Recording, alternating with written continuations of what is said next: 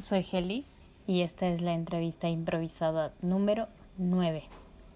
Esta vez entrevisto a Carlos Vázquez. Él es cajamarquino, vive allá, en Cajamarca, y a veces pasa tiempo en Trujillo. Es un amigo de la época del cole y hace cosas bastante interesantes con el turismo y la aventura en Cajamarca.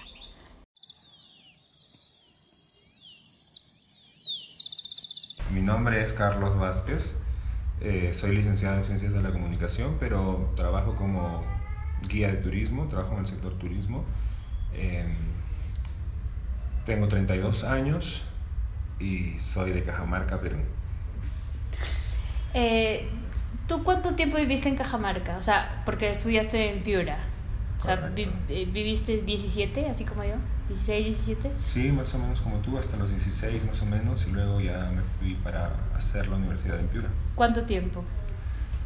Hasta lograr titularme y todo eso fueron como 10 años en Piura, más o menos. O sea, ¿volviste como a los 26? ¿Volviste a Cajamarca o te fuiste a vivir a otro lado? Volví, volví a Cajamarca como a los 25. Sí. Y ahí al poco tiempo de volver fue que, que empecé a, a entrar a, a, trabajar en lo que es turismo, ¿no? ¿Y de dónde te viene esta motivación por el turismo? O sea, ya lo tenías como pensando. Yo, mm, o sea, pregunto porque no te conocía mucho en la época del cole, por ejemplo. No sé si ya ibas a hacer caminatas o te gustaba el trekking. O sea, ¿en qué momento despertó eso? Creo que, que despierta estando en el colegio porque hacíamos ahí muchas actividades al aire libre, íbamos de caminatas, teníamos campamentos y bueno, era bastante divertido ¿no? para, para estar en la secundaria. Creo que, que nace ahí. Y no es tanto, digamos, como que amor al turismo, sino más bien es, es, una pasión o es un gusto por, por viajar, por conocer, ¿no? por, descubrir nuevos espacios, por, por salir un poco de la ciudad y, buscando un poco la manera de poder trabajar y al mismo tiempo hacer lo que me gusta, ¿no? Eh, pues el turismo, la industria del turismo encajaba perfecto, ¿no? Porque me da la oportunidad de seguir viajando, de seguir conociendo, de seguir explorando y a la vez vivir de eso, ¿no? No, no fue difícil, o sea, elegir esto. Mm, quizá difícil porque al, principio, cuando, eres joven y, tienes alguna idea, quieres emprender algo, puedes encontrar un poco de oposición de parte de, de las personas que te rodean o de las personas para quienes eh, su, su, opinión es importante, ¿no? Para ti. Eh, entonces tus padres, por decir, a veces como que quieren ellos que pese más la fuerza de la tradición y que tengas un trabajo estable, ¿sabes? Y que, qué sé yo. Entonces, siempre está el temor eh, hacia, hacia la inseguridad, ¿no? Que en este caso es el, emprendimiento hacia lo, lo desconocido. Porque es una aventura también, ¿no? ¿Y eso estaba al inicio o hasta ahora?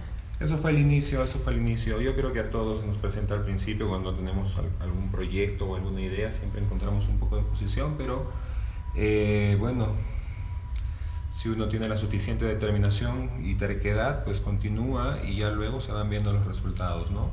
Sin duda yo considero que ha sido la, la mejor decisión que he tomado. no Pareces, hablas seriazo. Seriazo. Como señor. seriazo, rarazo, largazo. En Perú utilizamos mucho el sufijo aso. A ver, tampoco estoy segura si en Perú. Lo usaba yo mucho en Cajamarca y mis amigos y la gente que vive ahí. Y en Lima también. Pero estaría mal decir en todo el Perú, que no he estado en todo el Perú, no escucho todo el tiempo a todo el Perú. Lo que sí es que a mí me encantazo. No mentira, aquí no cuela. Ya, bueno, vamos relajando, vamos relajando. ¿Qué otra cosa te gusta? ¿Qué te, ¿Por qué estudiaste comunicaciones? Estudié comunicaciones porque, bueno, no sé, me ofrecía un, un, un abanico más amplio de posibilidades, ¿sabes? De, de todas las opciones que, que, podía escoger, me parecía que era la menos cuadrada de todas, ¿no? Y yo siempre intenté ir contra, contra lo cuadrado, contra, no sé, lo, lo esquemático, no sé, las ingenierías, la medicina, la abogacía, son como que bien así, ¿no? Bien puntuales. Y, ¿Y, ¿Y por qué en Piura? Mira, ingresé casi sin querer a la Universidad de Piura dando un test en la secundaria, en último año. Eh, y entonces aquí en particular, no sé si, si donde tú estás ahora es así también, pero por esos años y hasta ahora creo se vivía con, mucho con mucha tensión, con mucho estrés el tema de, de conseguir una plaza en, una universidad, ¿no? de ingresar a una universidad. Entonces, yo di este test estando en quinto secundaria, que, fue fácil y, e ingresé, ingresé a la universidad, me, me dijeron ingresaste. Eh, así que yo vi ahí mi salvación, ¿sabes? Dije ya, ingresé y voy a esa universidad, porque sí, no hay más. Ya no me angustio postulando no me a otras cosas. postulando, ni yendo a la pre, ni perdiendo tiempo con eso, ni... Muchos de nuestros amigos eh, tal vez estuvieron cuatro o hasta cinco años de su vida intentando eh, ingresar a la Universidad Nacional, ¿no? Bueno, caso, felizmente tuve la oportunidad de, de, poder tomar esa elección y que mis padres me respaldaran económicamente para poder ir también, ¿no? Y, y no yeah. me dijeron, no, ingresa a una nacional, porque si no, a prepararse e ingresar nada más, ¿no? Ya. Yeah. ¿Y tenías familia en Piura? ¿Cómo fue tu vida? Tenía, tengo una tía hasta ahora y dos primas, pero siempre preferí yo estar en, en mi propio espacio, ¿no? No chocar con ellas. ¿Y cómo lo viviste? Porque para ese tiempo, o sea, tenemos 16, 17 años y salir de tu casita con tu papá, tu mamá, tus hermanos, con todo para ti. Y... Sí fue súper complicado, creo. Los, los, primeros dos años fueron súper complicados porque, como tú dices, tenía 16 años. Mi, mi mente, mi, mi, psicología estaban en nada. No sé. En general creo que nadie está listo ni nadie debería ir a la universidad a esa edad, ¿sabes? Uh -huh. Pienso que, no sé, deberíamos trabajar de algo, ganar experiencia de alguna forma, vivir un poco mientras la mente se va aclarando, mientras el panorama se va aclarando y las ideas se van ordenando, para luego tomar también una decisión más consciente con respecto a lo que tú quieres hacer, ¿no? Yeah. ¿Qué vas a estudiar y qué quieres ser? Porque muchos de nosotros también elegimos la carrera eh, por elegir, ¿sabes? Por salir del apuro, por, por salir del momento. Te presionan tanto y te joden tanto con el tema que, bueno, eliges ya tal cosa lo mío fue un poco así también, ¿sabes? Sin estar del todo seguro. Me parecía que era la mejor cosa. Pero después con el tiempo he ido descubriendo en mí otras pasiones y otras habilidades, como el turismo mismo, por ejemplo, ¿no? Y ahora pienso y digo, pucha, necesito estudiar turismo. Quizás si hubiera tenido más tiempo en ese momento, pues no estudiaba comunicación, que me encanta también, pero estudiaba de frente turismo, ¿sabes? Sí, pero están bastante relacionados, ¿no? Se relacionan, sí. Yo, yo trabajé un tiempo por un Perú y, y, los puestos que habían ahí eran como los podía ocupar alguien que ha estudiado turismo, marketing o comunicaciones. Tal vez porque es una parte más administrativa. Bueno, el turismo comunica también, ¿no? Y te comunica tradición, te comunica historia, te comunica cultura, pasado. Entonces, bueno, por ahí que hay una conexión. ¿Y esto lo manejas solo tú? ¿Tienes más gente en equipo o algo?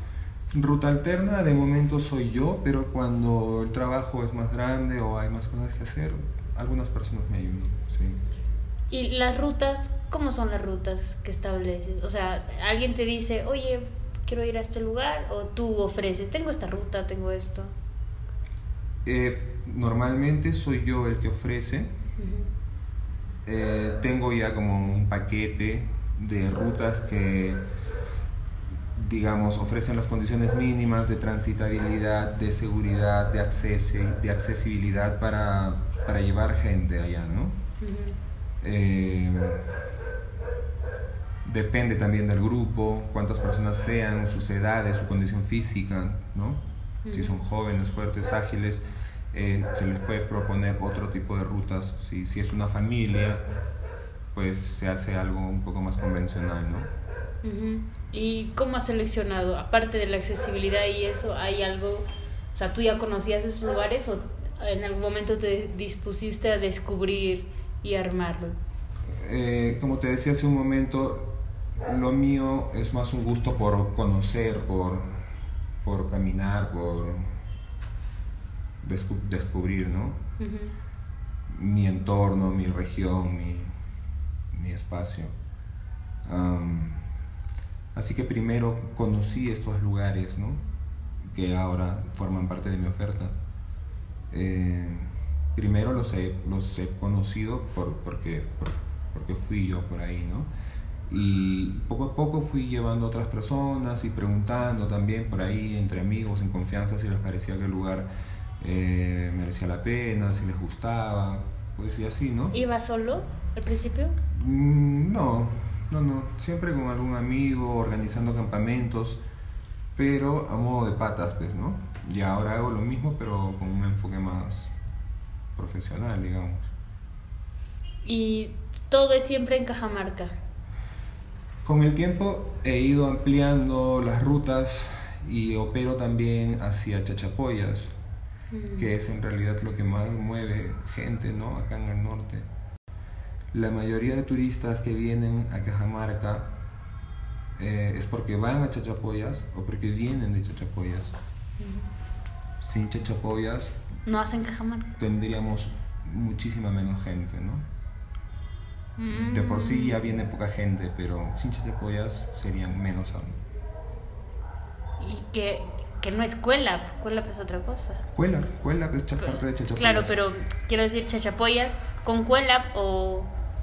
Sí, sí, sí, la gente normalmente se toma tres días en Chachapoyas, eh, o cuatro, porque están ahí Cuelap, Gopta, eh, como los principales atractivos, aparte de la ciudad misma, y por ahí otros atractivos menores como sarcófagos de Carajía o caverna de Quiota, ¿no? no sé.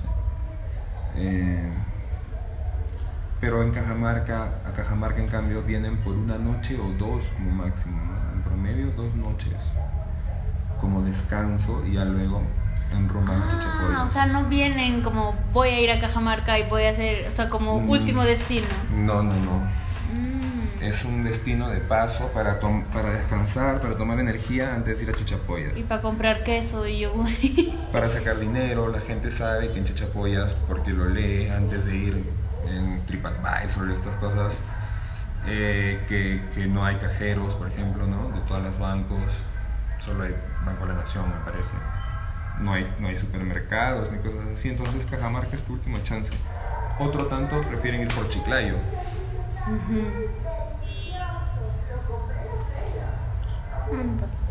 Y... ¡Ay, qué pena! No sabía, nunca había pensado que Cajamarca era un destino de paso. Solo es un destino, somos un destino de paso. y solo es destino final para el carnaval. Para carnaval, para Semana Santa, para fiestas patrias. Es que además, ahorita pensando, Cajamarca ofrece más city tours, ¿no? O sea, el circuito... La oferta turística de Cajamarca es la misma desde hace 30 años, tal vez. Seguimos vendiendo lo mismo, ¿no? Ventanillas de Otusco, Baños del Inca, Cumbe Mayo, bueno, hace 10 años Granja Procon, pero no hay más, no hay más que eso. Y comparando, eh, digamos, no es que nuestros atractivos sean menos importantes o menos especiales, pero quizás son menos asombrosos, menos espectaculares si los comparamos con los de Chachapoyas, por ejemplo, ¿no? Con Gopta o con Cuelap. Y además, si comparamos también el nivel de inversión que le han puesto a los espacios en Chachapoyas y que no han puesto en nuestros espacios, ¿no?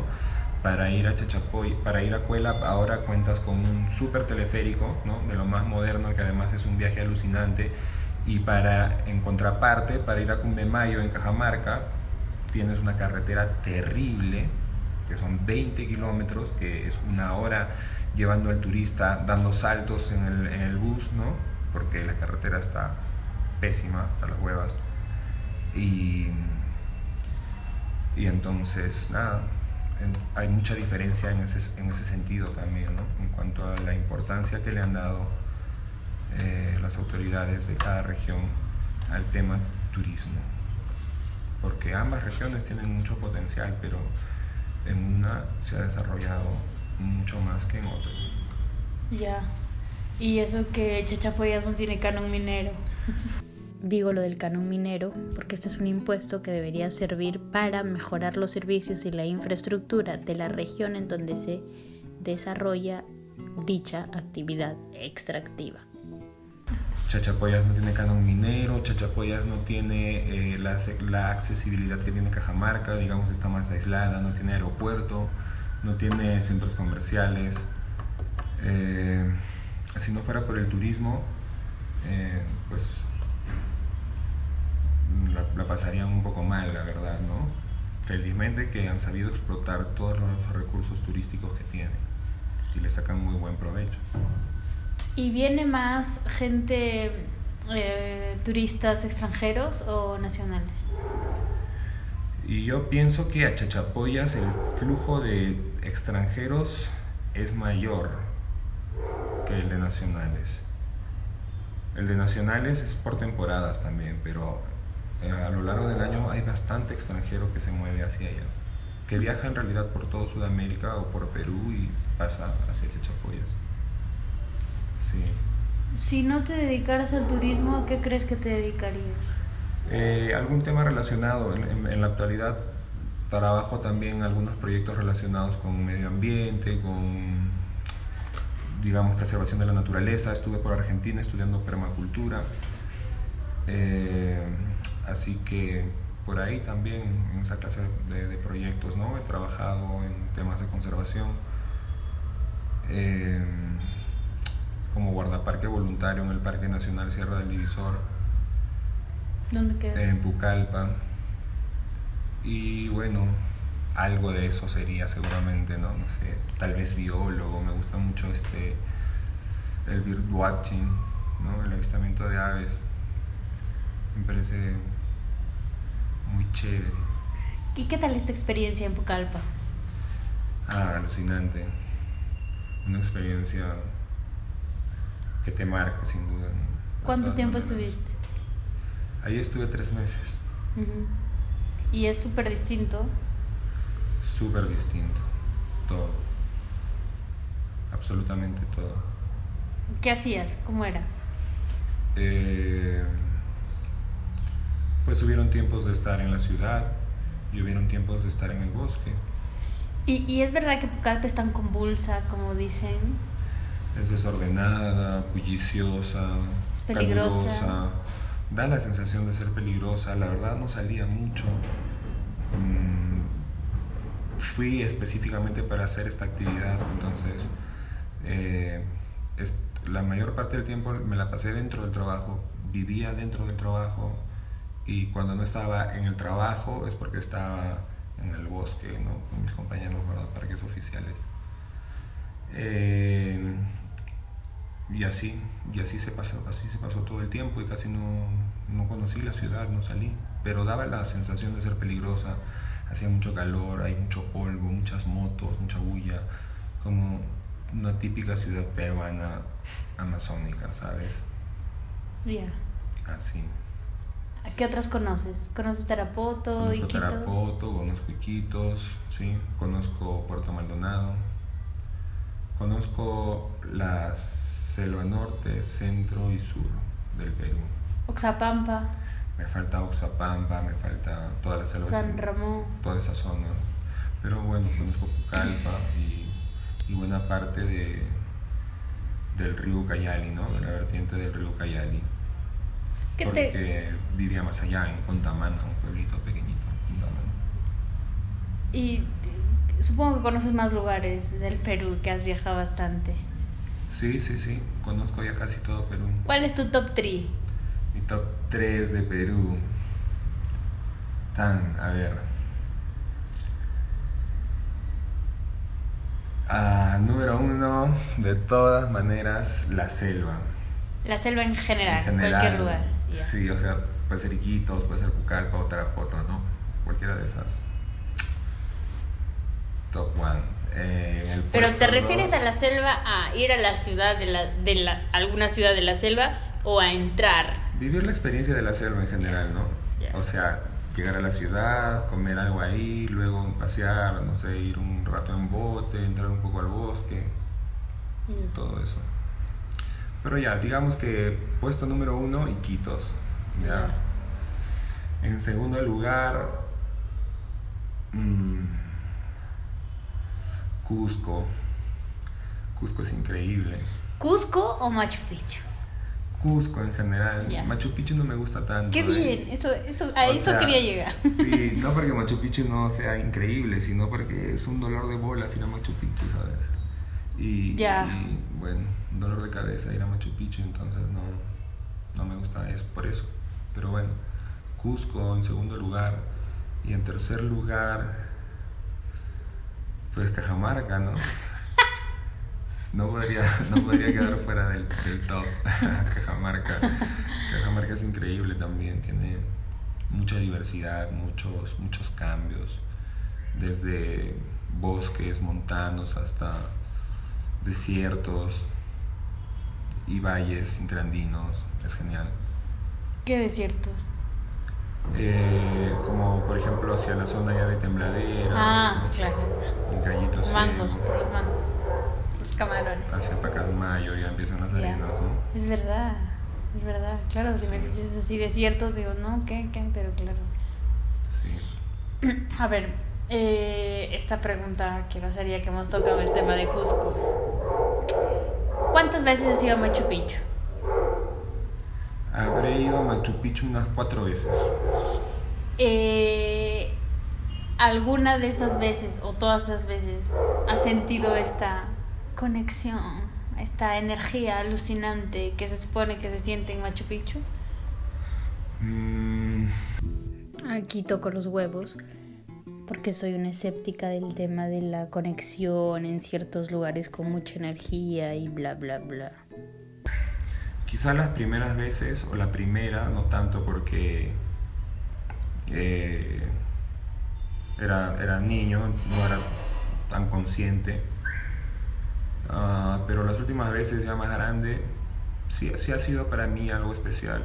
No es que sienta así una super energía, pero de hecho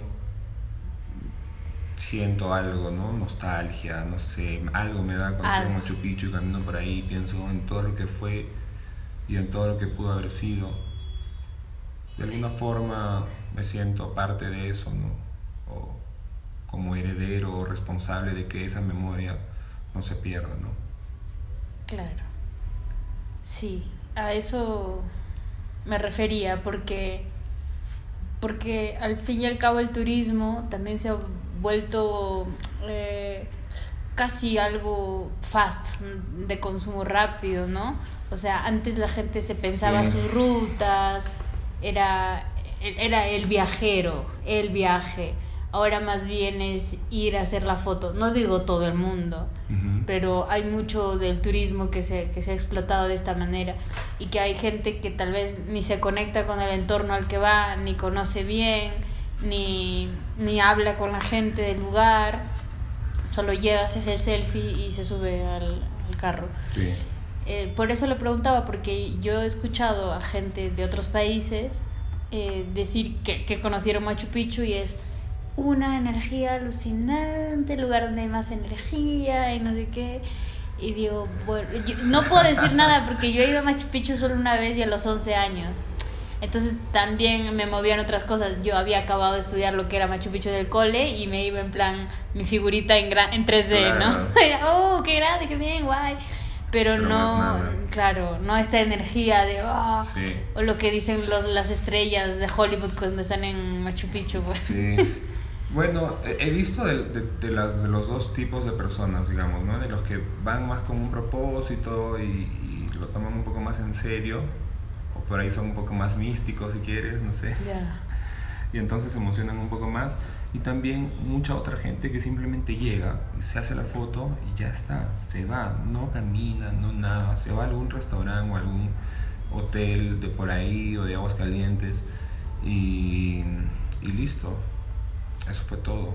Entonces sí, pues turismo un poco sin sentido, ¿no? De consumo, no sé.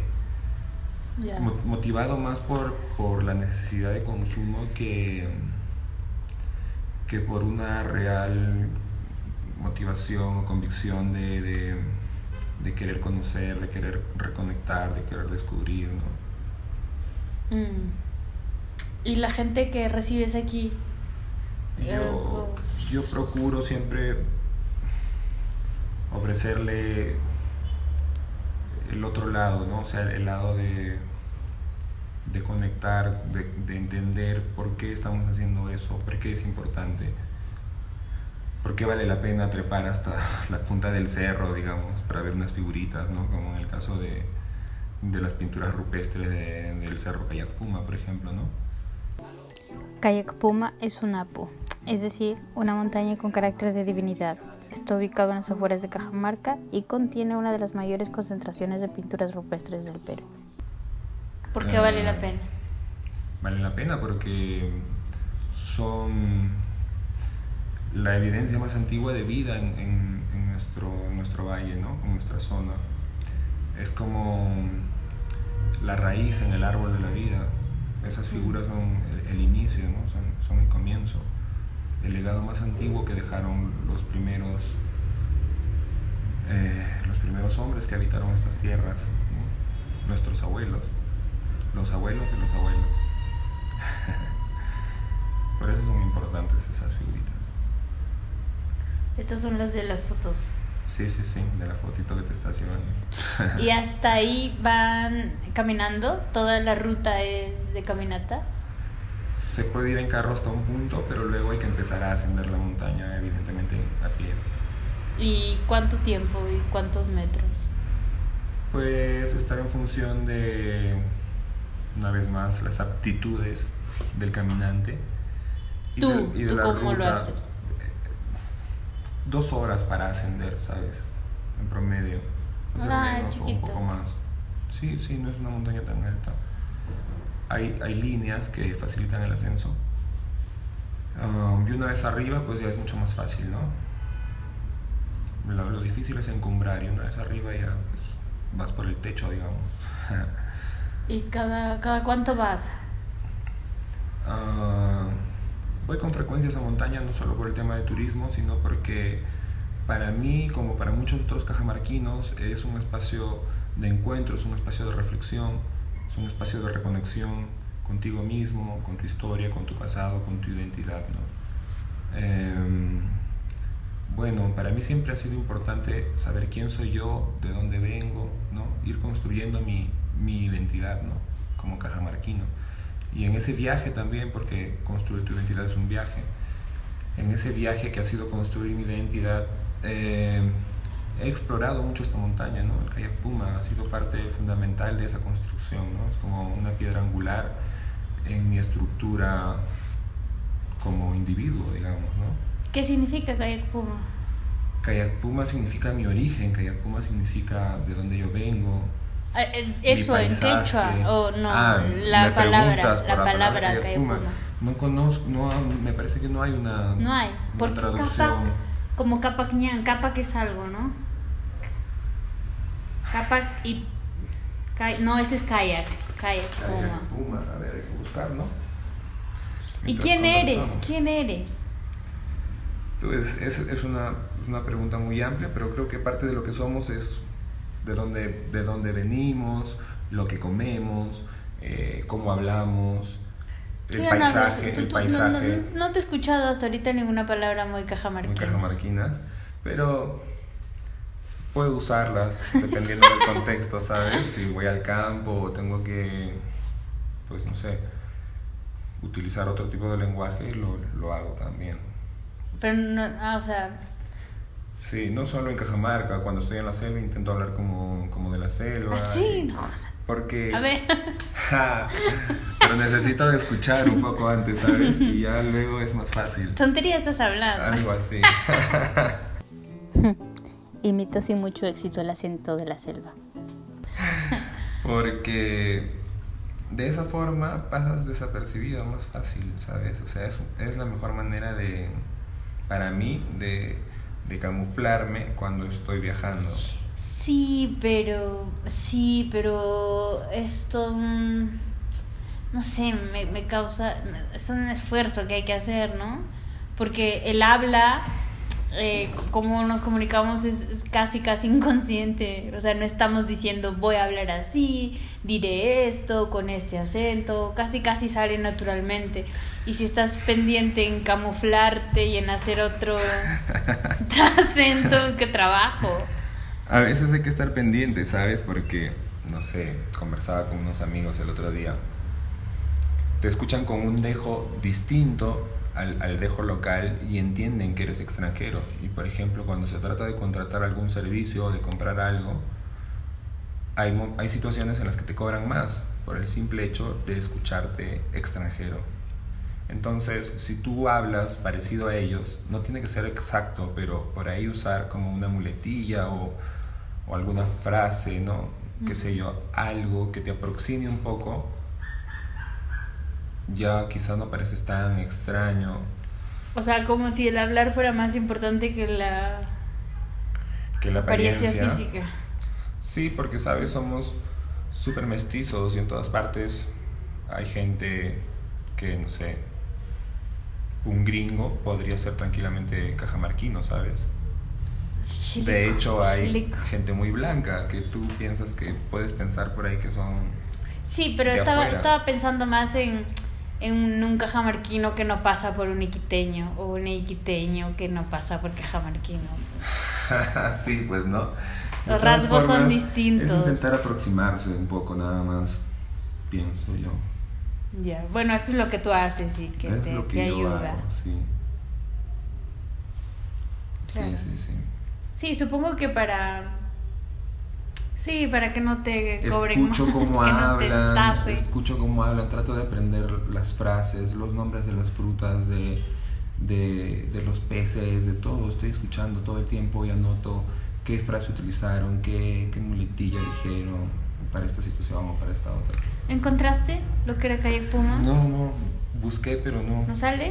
no sale nada. No sé si acá habrá algo también. ¿Conoces este, el Parque Nacional de Cutervo? Sí, es increíble. Sí, me han dicho. Pues acá tiene que ser. Tengo el libro acá de Kayak Puma. Ahí debe decir, claro. Debería decir, ¿no? Eh, seguro es una palabra que he hecho. Mm, Que es calle, camino al Puma, donde nace el Puma, donde... Algo con el Puma, sí. Como la casa del Puma. Pero. Apucayac Puma. Me decías hace rato que tú vives entonces entre Trujillo y Cajamarca. No es que estás todo el tiempo en Cajamarca. Mm, vivo en Cajamarca, pero por varias razones voy siempre a Trujillo. ¿Y cuando vas a Trujillo vas al mar? O sea, eh, ¿tienes alguna... ¿Cómo A es tu relación con el mar? Mm, soy más de tierra, ¿sabes? Ah. Me gusta el mar, le tengo muchísimo respeto. Y no sé, eso es algo que se repite también en los cajamarquinos desde hace mucho tiempo, ¿sabes? Hay petroglifos en Cumbemayo que hacen alusión al mar.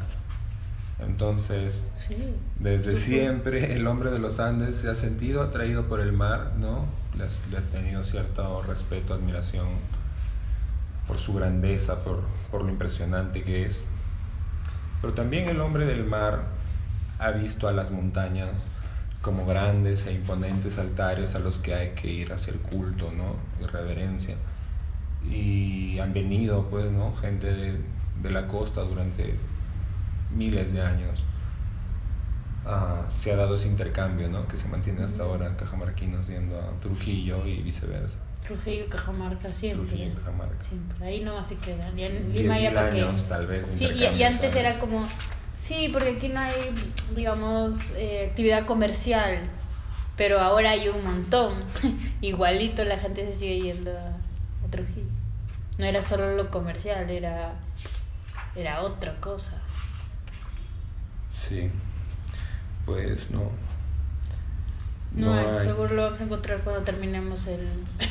Es, es otro tipo de libro, ¿sabes? No es tan como Kayak Puma es o tal cosa. No son tantos datos históricos. Hay un pequeño prólogo o presentación a cargo de Miguel Garnett. Luego está, Ah, el curita. sí, este texto de, de Alfredo, un par de poemas. Y cada una de las más de 3.000 figuras que hay en toda la montaña representadas aquí. Al final lo encontré en internet. Kayak Puma significa puma convocante. ¿Y cómo está de cuidado? Muy mal cuidado, la verdad, como casi todo, no, como casi todo el patrimonio arqueológico en Cajamarca. Eh, mal cuidado, con problemas de mm, saneamiento físico legal, ¿no? No, no hay, no está bien delimitado, digamos. Eh, se superpone con, con viviendas, se superpone incluso con una cantera, hay una parte de la montaña que, de la que están extrayendo arena, ¿no? porque es una piedra arenisca. Eh, y bueno, ¿qué se habrá perdido pues en esa zona de la cantera, no? Vaya usted a saber qué, qué había por ahí. La parte de las cuevas, que es la que más turistas ha recibido a lo largo de, de la historia de Cajamarca moderna, es la más deteriorada. Una vez más, el turismo mal llevado, lejos de ser una actividad que sirve a la conservación, es más bien un promotor de, de deterioro, ¿no? de destrucción. En el caso de Kayak Puma ha sido así, un turismo mal enfocado, mal llevado, mal irresponsable por parte de, operadores turísticos, de, turistas y de autoridades. Ha llevado a la prácticamente a que se borren por completo las pinturas originales que habían en esa zona porque encima han pintado y grafiteado todo lo que te puedas imaginar, ¿no? Promociones de colegios, nombres, frases de amor, lo típico, ¿no? Pues eso, corazoncitos, por siempre juntos, en todas, las- en todas las piedras, ¿no? Mm. Entonces, este, hace poco se ha puesto ahí un vigilante y con eso se ha contenido un poco el daño. Ya no es tan frecuente encontrar pintas, pero las que se hicieron antes son tantas y de tal gravedad que, bueno, quizá dentro de 10.000 años otra gente las encuentre ahí, ¿sabes? Y digan, mira, otras pinturas rupestres acá Ya. más modernas, ¿no? No creo que estas duren así. Ojalá que no, porque dan vergüenza. ¿De qué son esas llaves? Ah, no sé. No, no son de llaves, tuyas. sí. Llaves que hemos ido acumulando en la casa, no sé, con el tiempo. Pero no sabría decirte ya de qué, de qué es cada una. Ay, que la tienen por el modelo. Hay estas grandotas, ¿no? Súper antiguas. ¿Qué dice? De ningún laberinto propio se sale con llave ajena. ¿Mm? Solo tú tienes la llave para salir de tu propio laberinto. Ah, es verdad. ¿Cuál es la siguiente? Yo soy ciegaza. Dice, no desistas, generalmente es la última llave del llavero la que abre la puerta. y la otra dice, no pongas la llave de tu felicidad en el bolsillo de otro. ¡Ah, la mierda! Ya. sabes, Angelita. No pongas las llaves de tu felicidad en el bolsillo de otro. ¿Tú has puesto las llaves alguna vez de tu felicidad en el bolsillo de otro? Ah, Más de una vez, creo, ¿ah? ¿Sí? Sí. Se suele hacer al principio, pues, ¿no? Cuando no se sabe que no hay que hacerlo. A veces aún sabiendo uno vuelve Así. a empezar y, pucha, no sé, casi lo mismo tal vez. A recaer. Me ha pasado, me ha pasado, más de una vez, así que supongo que he recaído. ¿Y esas frases quién las ha puesto? ¿Tú? ¿Sí? Sacadas de... Me gusta mucho el primero. ¿Cómo era? No se sale del laberinto propio con llave ajena. Qué No se sale del laberinto propio de llave ajena. Sí, pues, ¿no? Muchas veces nos agarramos de alguien como si fuera un salvavidas o un flotador, intentando que esa persona no, nos resuelva los problemas o nos llene los vacíos, ¿no? Uy, hemos tocado carnecita. De alguien o de algo. O de algo. A mí me ha pasado que de alguien, pucha, y después para desprenderte de esa persona, no, pues no puedes, si es, la que te, si es lo que te mantiene a flote, ¿no? Como el salvavidas. Para desprenderte y luego para... ¿Qué haces para enfrentarte a tu vacío? Porque una cosa es el trabajo de, de desprenderte. Ok, ya. Y ahora, ¿qué chucha hago con este vacío? Sí, claro. Me busco otro, Te buscas otro. otro salvavidas. Otro salvavidas. Por generalmente hacemos eso, ¿no? Vamos ahí llenando espacios uno tras otro. Ah. Hasta que a veces ya encontramos o nos damos cuenta de que es necesario detenernos un momento, ¿no? Respirar un poco, conocernos, conectarnos con nosotros mismos. No sé, yo, a mí me ha pasado más o menos así. O entender que nada va a llenar ese vacío. No sé, ¿tú crees? Pero una cuestión de física, no puede haber un, un espacio vacío. Siempre hay algo ahí ocupando. Mm, No sé, yo pienso que no, que no hay nada. Lo que siempre va a haber esto que nos haga, que nos hace hacernos la pregunta, ¿no? De, no, aquí falta algo. Sí, pero nunca se va a llenar. Ay.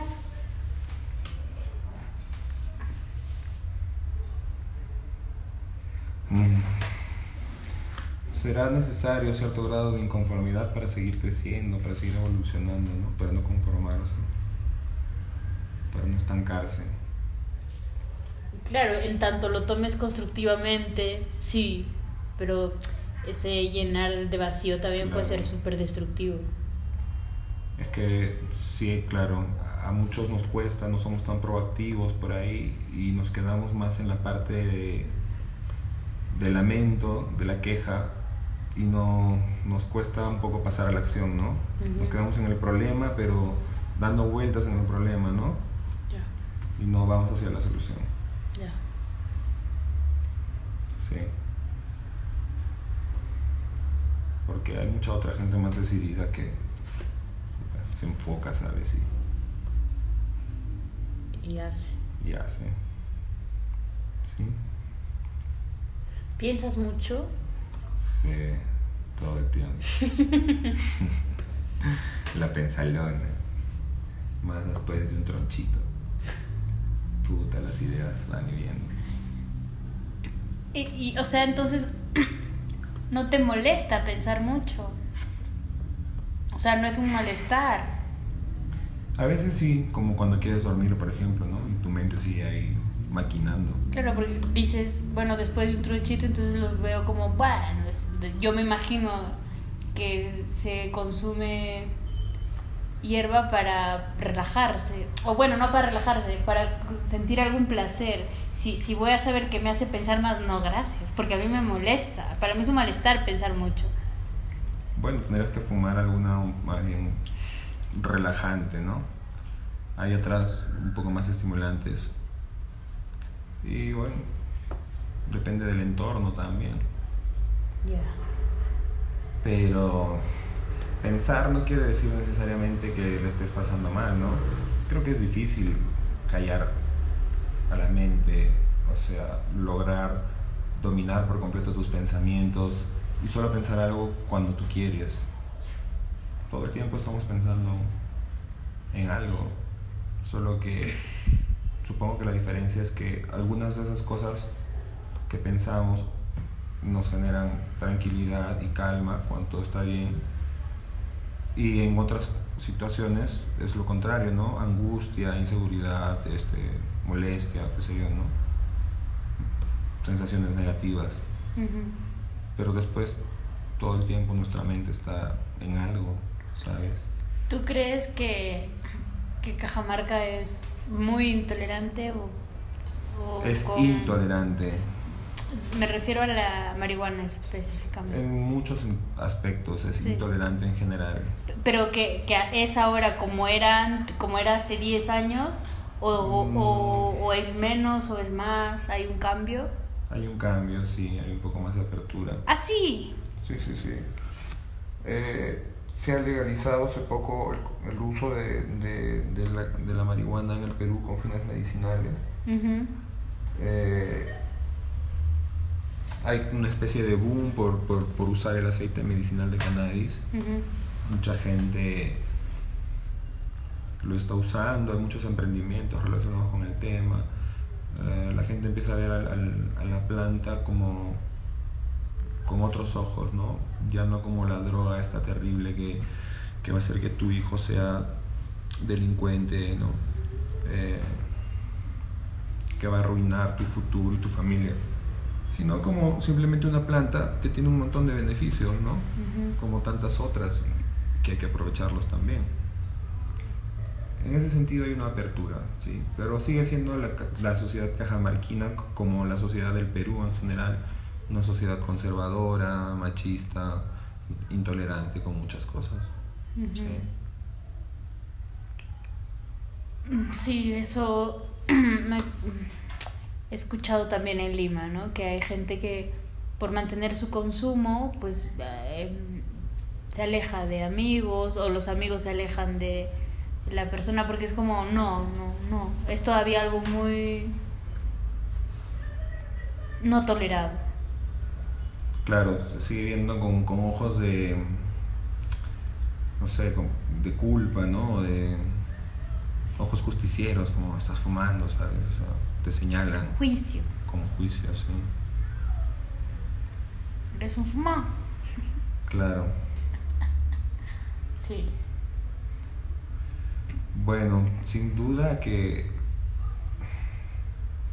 si el uso de una sustancia X te está impidiendo desarrollarte, lograrte, alcanzar tus objetivos y metas, o de plano simplemente no tienes ninguna meta ya, pues tal vez debas dejarlo, ¿no? Por muy marihuana o medicinal que sea. O alcohol o lo que sea, o sea, cualquier tipo de sustancia que te, que te pueda interferir a lo que... Sí, el PlayStation. ¿No? La, el celular. pero ah. el PlayStation o los juegos de computadora, que ahora lo consideran hasta una profesión y, y, y hasta deporte, ¿no? Hablan de, de eSports o algo así. O sea, ¿Ah, no me jodas. O sea, un deporte es, desde mi punto de vista, y tal vez ahí estoy siendo súper conservador también, un deporte para mí es actividad física, ¿no? Sudarla, no sé, ¿sabes? Sufrir un poco, respirar, cansarse, oxigenar el cuerpo. Pero ahí sentado en la computadora, no sé. Me parece que ese tipo de juegos hasta interfieren en tu desarrollo en tus habilidades sociales, ¿sabes? Después es gente muy con muchos problemas para sociabilizar, para conversar, para tener relaciones. Me dijiste que, que te había salido temporalmente el Facebook. ¿Lo haces a menudo? Sí, sí, sí, lo hago a menudo. ¿Por qué?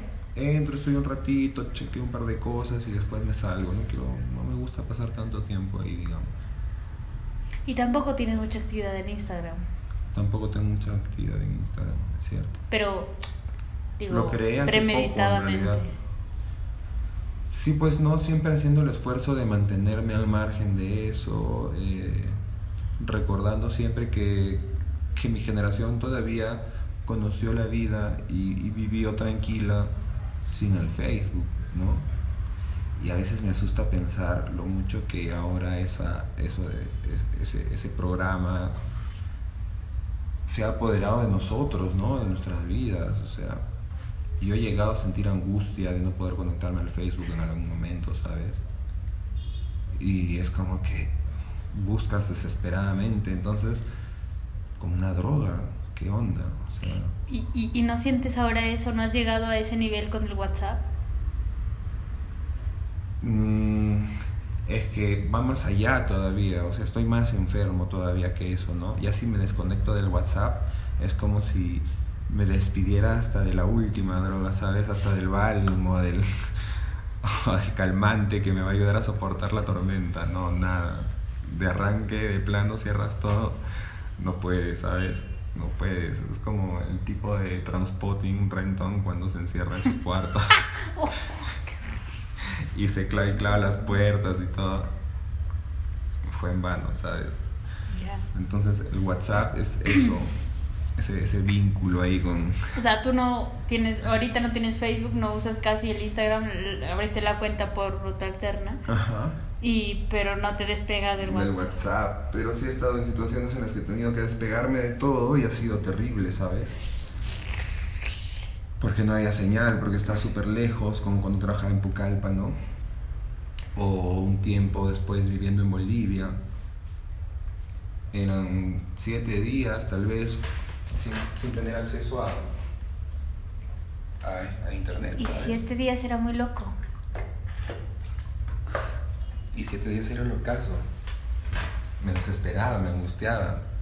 Y yo decía, ¿cómo puede ser, maldita sea? O sea, ¿cómo puede ser que, que haya llegado a este punto de no deshumanizarme tanto? O, o llegar a ser tan dependiente de, de este tipo de cosas, ¿no? Porque digo deshumanizar porque humano tal cual, como ha existido a lo largo del tiempo, durante la mayoría de, de la historia de nuestra existencia, no hemos tenido esto, ¿no? ¿no? No es más que hace 10 o 15 años que existe. Y sin embargo nos ha determinado de una manera El WhatsApp no tiene 10. alucinante. ¿Tiene 10? En general el internet y las redes, ¿no? Empezó con tal vez con Latin Chat, no sé si te acuerdas, ¿no? Podríamos pasar horas en esa Ey, fingiendo en esa identidades, Sí, además, ni siquiera en la cabina afanabas con, con el que estaba a tu lado, pero Entrando con al otro room nombre. Caliente, el room caliente, ¿no? Había así para ligar. Sí. Y Bueno, pagando. Pagando encima, ¿no? Una- Cuatro soles la en una hora, pública, sí, o sea, malazo. Claro, esos eran los comienzos de esta cochina adicción. Imagínate. Y ahora se ha vuelto todo, ¿no? Entonces, es un poco esa lucha a la que te invita la permacultura también, ¿no? Así, Ah, qué guay. de Sí, no sé qué es la permacultura, ¿qué es? ¿No sabes qué es la permacultura? No. Viene de cultura de la permanencia. Eso significa permacultura. Mm, Y es un término que... Que los que hacen permacultura no terminan con sus flacos. que permanecen. Puede ser, pero se refiere más a permanecer, a poder permanecer en el tiempo, en tiempo y espacio, ¿sabes? De hacer sostenible tu permanencia a lo largo del tiempo y en el espacio que estás ocupando. Para no tener la necesidad de hacer lo que normalmente se hace, ¿no? Se depreda una zona y cuando los recursos ahí se han terminado, Te vas a otra. vas a otra, ¿no? Explotas esa zona, cuando se terminó, vas a otra. Eso es lo que hemos hecho desde tal vez la primera revolución industrial. Y bueno, al ritmo que vamos ahora, pronto no quedará más espacio al que, al que ir, ¿no? Nos estamos acabando todo. Entonces, bueno, la permacultura te invita a detener eso, a reflexionar sobre tu existencia en este espacio, si es consciente, si es responsable, si es sostenible, o si es todo lo contrario, no consumista, eh, insostenible, irresponsable. Eh, bueno, eso y muchas cosas más es la permacultura. Sí. ¿Haces aquí? Eh, la permacultura se hace, pero se vive también. Puedes hacerla Eh, puedes aplicarla desde tu hogar si tú quieres. ¿Tú practicas la permacultura? Tengo algunas composteras, por ejemplo. Intento transformar parte de mis residuos en compost. Eh, separar, segregar la basura. Asumir otro tipo de actitudes, ¿sabes? Por muy sencillas que sean. Eh, por ejemplo, instalar energías alternativas en tu casa, tener un panel, un aerogenerador poner iluminación LED, separar tu basura, compostar tus residuos orgánicos, eh, por ahí cultivar algunas verduras si tienes jardín o una azotea o un balcón, ¿no? Hacer un poquito de, huerto. La, la, basura aquí, el basurero que pasa, eh, divide, separa los residuos. Si tú no se los entregas previamente separados, ellos no, no mm. lo hacen. Ya, ya. Pero tú le das separa, o sea, hay porque eh, ellos pasan con un, solo camión. Todo lo que separas viene otra gente a, a, Ah, ok. okay, Viene el reciclador. Lo que se recicla para el reciclador y lo orgánico, digamos. Lo demás, eh, residuos comunes o otra clase de residuos, se los lleva el camión. Sí. Bueno, todas estas pequeñas acciones y actitudes, ¿no? pueden considerarse como que estás haciendo permacultura. Estás intentando que tu existencia sea permanente. bueno, pero después son, se, trata de sistemas mucho más complejos que se aplican a, mayor escala en realidad, ¿no? Está pensado para aplicarse a nivel de, de comunidades, de ciudades y más, más allá incluso, ¿no? Sí. Chévere. Oye, ¿quieres decir algo más? Porque... No, no, todo bien. Gracias, gracias por, por, la visita, gracias por la conversación. Ha sido chévere verte después de, de tantos años. Un montón. Sí, pero bueno, con los amigos de, de, antes pasa siempre eso, ¿no? Que puede pasar mucho tiempo, pero siempre es como, como la última vez que, que lo viste, ¿no? Igualito. Además que seguimos iguales. Seguimos iguales. Nosotros sí, ¿no? gracias, Carlitos. Bien, amiga linda, gracias. Y ahora, la palabra en español. Culicagado significa una persona de poca edad, o sea, una persona joven, lo que también dicen como el sardino, el sardino también es una persona joven, pues el culicagado es como una expresión colombiana para referirse a alguien, algún niño, a un niño, pues que tiene el culo cagado, que es niño. Ya.